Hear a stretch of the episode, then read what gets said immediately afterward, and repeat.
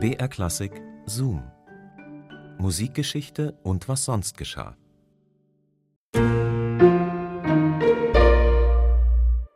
Ob im Auto, im Supermarkt, im Fitnessstudio, zu Hause auf dem Sofa, beim Putzen, keine Ahnung, Musik hören können wir immer und überall. Dafür haben wir ja Handys und Tablets und Streamingdienste und so weiter und so fort. Aber der ein oder andere erinnert sich vielleicht selbst noch, es gab ja die Zeit, in der das nicht so war.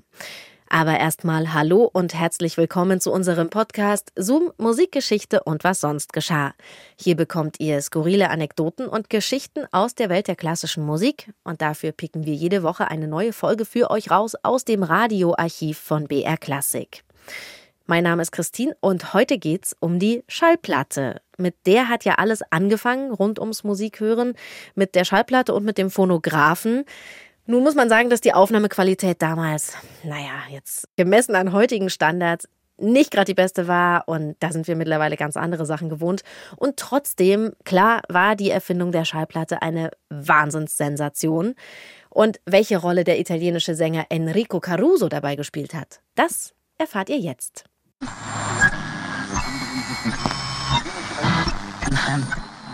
Technologische Innovation ist eine Sache die Nutzung der Technologie eine andere. Mitunter ist der Weg von einer Erfindung zu deren Anwendung länger, als wir vermuten. Vor allem, wenn der Erfinder die spätere Anwendung der Maschine ursprünglich nicht im Sinn hatte. Ein Beispiel dafür ist das, was wir hochgestochen technologische Reproduktion von Musik nennen.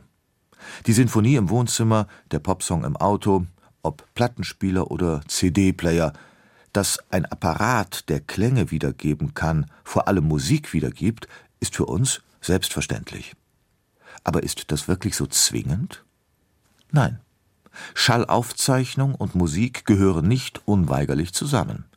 Edison stellt seinen revolutionären Zinkfolienphonographen im Jahr 1878 der staunenden Öffentlichkeit vor.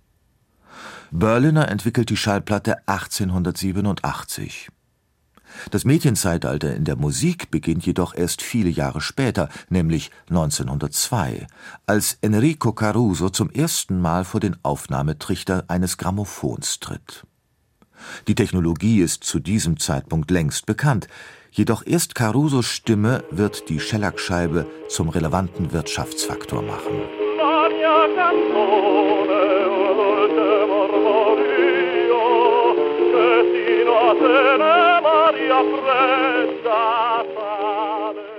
Oft sind es scheinbar nebensächliche Begebenheiten, die die Welt verändern. So auch diese. Die Mailänder Scala im März 1902. Germania von Alberto Franchetti steht auf dem Programm. Im Publikum haben zwei Brüder Platz genommen, Fred und Will Gaisberg. Die beiden Amerikaner sind nicht zum Vergnügen in Italien. Als Angestellte der Gramophone Company sind sie unterwegs nach Rom, um eine Rede von Papst Leo XIII. aufzuzeichnen. Ihr Arbeitgeber ist ein Pionierunternehmen der Phonoindustrie, mit Betonung auf Pionier. Dennoch hat sich die Schallplatte nicht durchgesetzt. Ihr Ruf ist nicht der beste. Sie gilt als kuriose Spielerei, als technisches Kinkerlitzchen, künstlerisch und kommerziell völlig unbedeutend. Die Brüder Gaisberg sind jedoch anderer Meinung. Sie glauben felsenfest an das enorme Potenzial der schwarzen Scheibe. Was müsste man. Ja, man müsste seriöse Musiker für das neue Medium gewinnen, hochkarätige Sänger und Instrumentalisten, die die Talking Machine, die Sprechmaschine, zum Singen und Klingen bringen.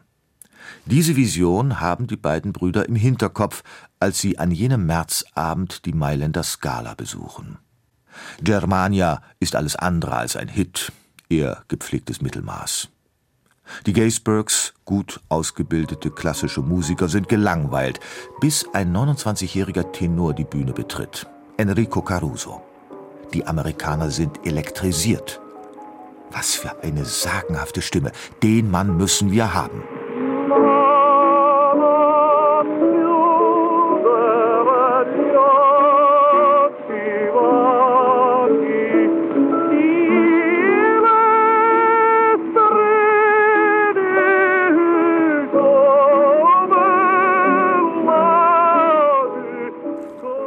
Vorsichtig lassen sie nachfragen, was Caruso wohl für eine kleine Aufnahmesitzung, so zwischen Vormittagsprobe und Abendaufführung, verlangen würde.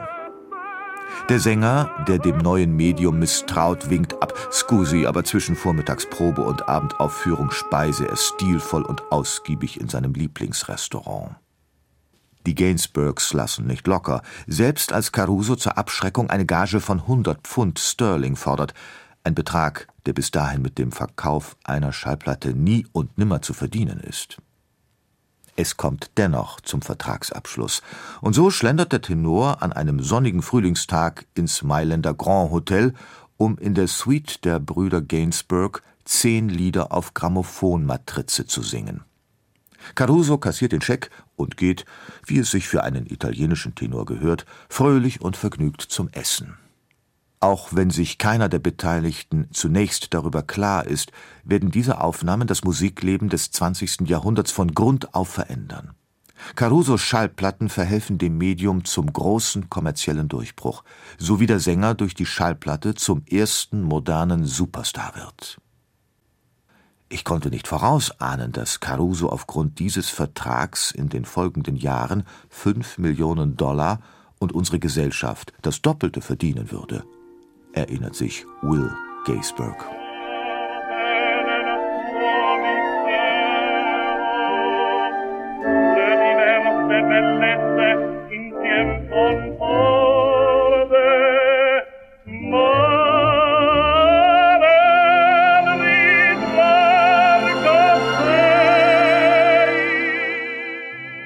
Caruso ist der Katalysator, denn seit jenem Frühlingstag sind Musik, mediale Präsenz und Mythos eine unauflösbare Einheit. In diesem Sinn ist der italienische Tenor der Vater von Frank Sinatra, Elvis Presley, Madonna, Robbie Williams und von allen anderen Entertainment-Ikonen der Informationsgesellschaft.